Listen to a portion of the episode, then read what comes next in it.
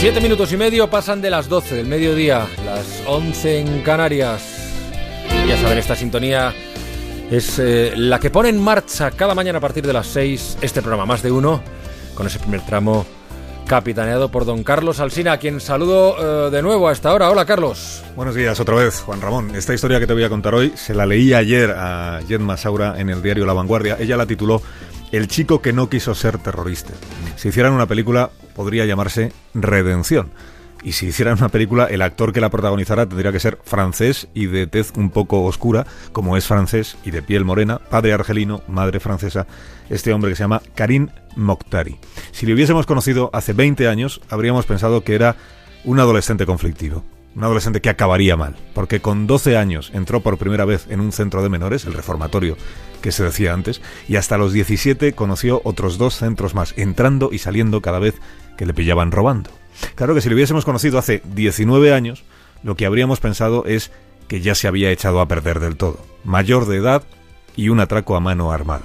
Un delincuente que con dos colegas encañona a un hombre para robarle, el hombre se resiste, Karima aprieta el gatillo y ese hombre acaba muerto. Y le caen 10 años de prisión.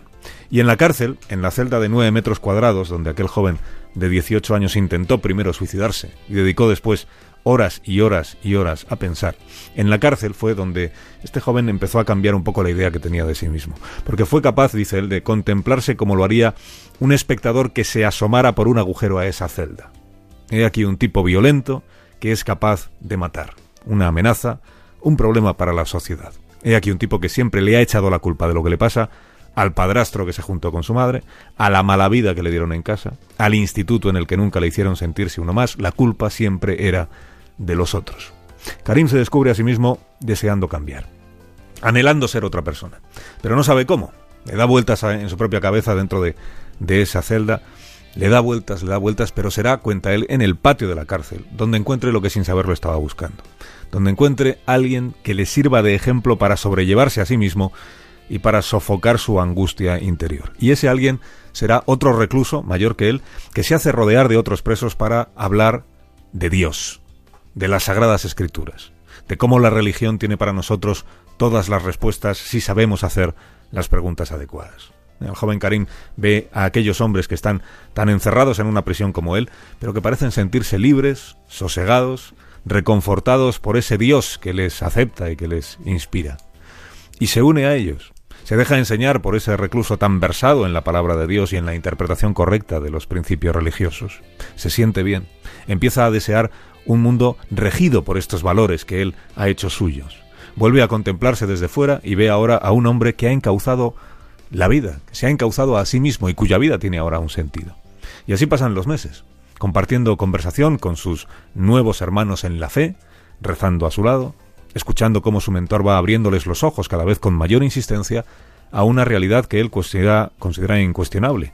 Lo que Dios quiere, dice el mentor, es que todos los hombres sean como vosotros, devotos creyentes, firmes practicantes. Dios quiere un mundo regido por sus principios morales, en el que el poder político lo tengan los líderes religiosos, y en el que todos los hombres sean instados a llevar sus vidas por el buen camino.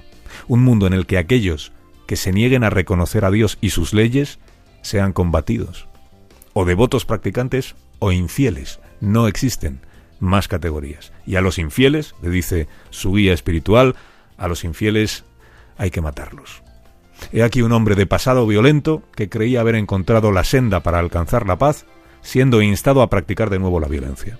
He aquí al chico de veintipocos años empujado a sumarse a la red yihadista que se extiende dentro de esa prisión, preparando a sus activistas para golpear al infiel una vez que estén fuera.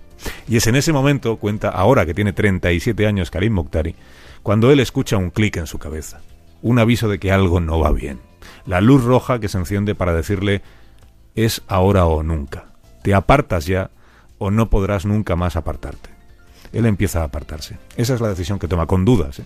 y sin tenerlo claro, lo admite ahora, porque negarse a seguir por esa vía, la del activismo fanático, supone dejar de pertenecer al grupo, dejar de sentirse acompañado, dejar de ser el hermano importante, útil y respetado por los otros hermanos en la fe. Su biografía, escribe Yenma en el diario La Vanguardia, su biografía parece un milagro.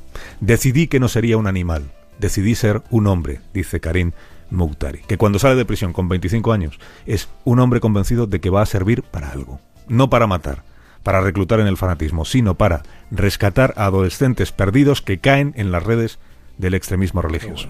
Ahora da charlas en la cárcel, ayuda a antiguos reclusos a reinsertarse y atiende las llamadas muy frecuentes que le hacen algunos padres para pedirle consejo. Padres que descubren a sus hijos de, de, repente cambiando de aspecto o de costumbres, reprochando a sus mayores que no actúen como verdaderos musulmanes y justificando los crímenes de Estado Islámico. Karim Mukhtari, el joven que dijo no al yihadismo, ha acabado convertido en un activista, sí, pero no de la violencia, del terrorismo, sino en un activista de la separación entre la religión y la delincuencia. Hasta mañana, Juan Ramón. Hasta mañana, Carlos. A las 6 aquí en esta antena de Onda Cero.